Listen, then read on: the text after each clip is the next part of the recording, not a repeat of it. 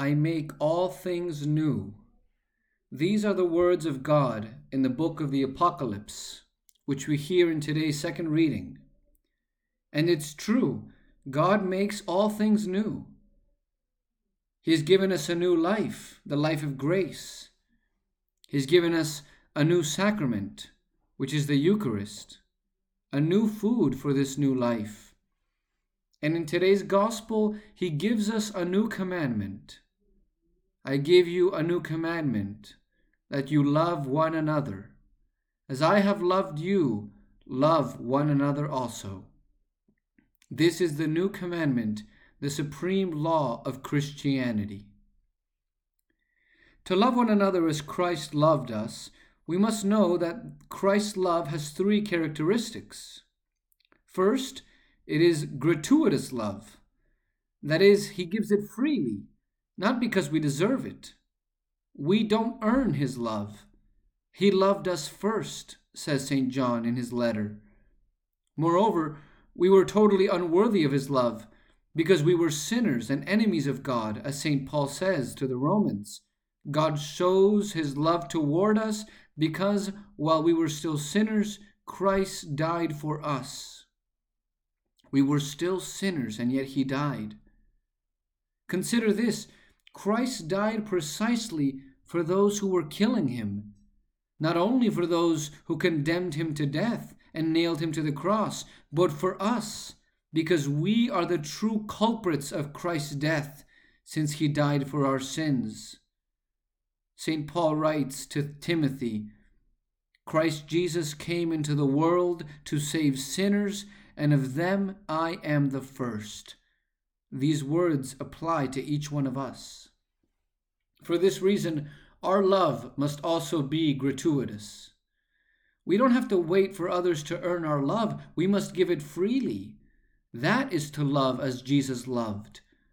That's why the Christian is even called to be kind to his enemies, as the gospel says. Love your enemies, do good to those who hate you, bless those who curse you, and pray for those who slander you. Let us remember the words of the Lord If you love those who love you, what reward do you have? Do not publicans do the same? That is not how Jesus loved.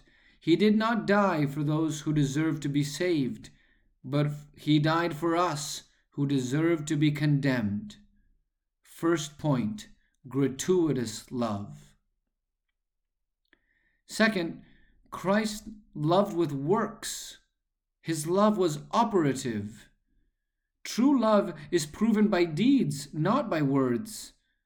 As we hear in the first letter of John, Children, let us not love with word or mouth, but with deeds and in truth.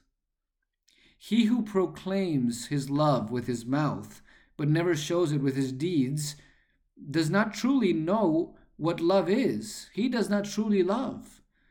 The love of Christ was not like that. He showed us by his works how much he loved us. How many nights he spent praying to his Father for us how many days walking under the burning sun of Galilee, eager to reach the towns and villages to proclaim the word of salvation? How many hours he spent in the midst of the sick, laying his hands on them and healing them? How many times he wore out his voice announcing the gospel to large crowds? With all his life, Christ showed us that he loves us deeply. Because true love is to desire the good of others and to seek it effectively. It is not enough to say, I do not wish ill on anyone.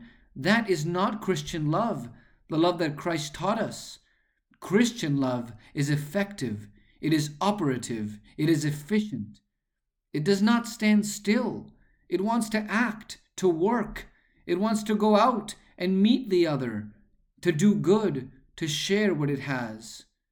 This is the love that has accomplished the great works of Christendom, the love that has founded schools and universities, as in St. John Baptist de la Salle, who founded the Christian Brothers for the education of the young, the love that has built hospitals, because it cannot look at the sick without having compassion for them, like the Casa Sollievo della Sofferenza founded by St. Pio of Pietrelcina.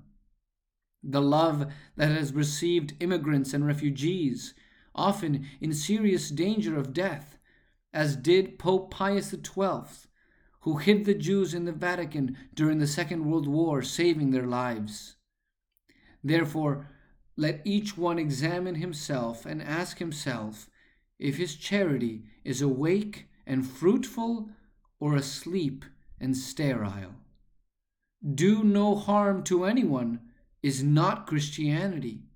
Christianity is do good to all. Second point Christ's love is an operative love. Finally, the love of Christ is a sacrificial love. He not only loved us with his works, but even with his sacrifice, with his death on the cross. He could have only done good, as so many other good men who have lived on earth have done preach, perform miracles, heal the sick, feed the poor. With this, he would have shown us his love already. But doing good was not enough for Christ. So great was his love for us that he wanted to suffer evil to show us his love. He loved us to his own detriment, and this is still greater proof of his love. The Christian is called to love like this, to love to the point of sacrifice.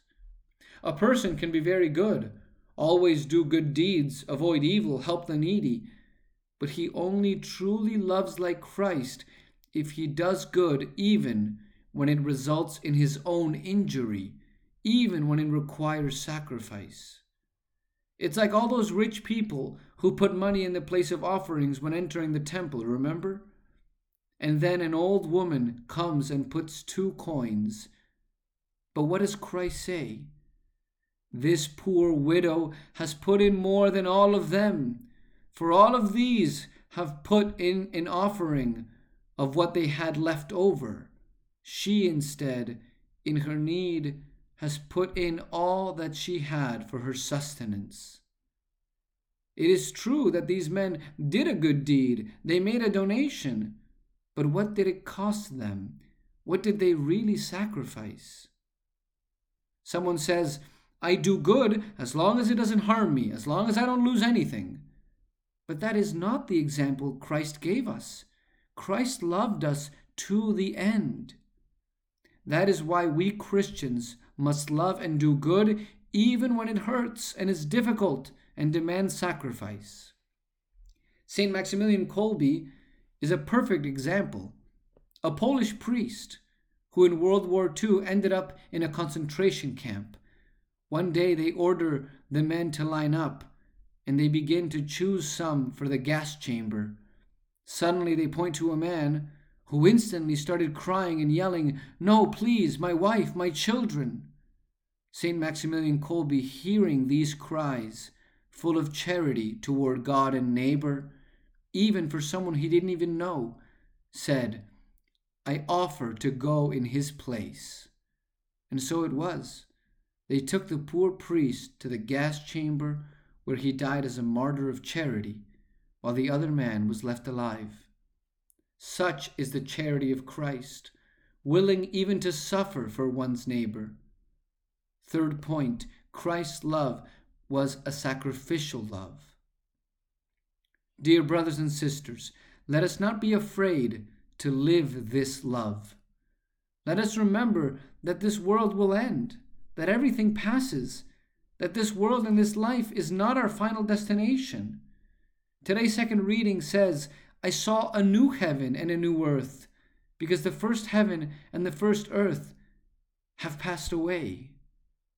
Only there, in that new world, will we know true joy that lasts forever.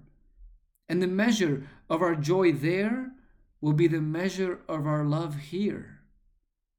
Therefore, let us not be afraid to love as Christ loved, with a gratuitous, operative, and sacrificial love. This love will make us happy. It will convert the men of this world, and it will obtain for us an eternal reward in the kingdom of heaven, where we will know the love of God and will be with Him forever and ever. Amen.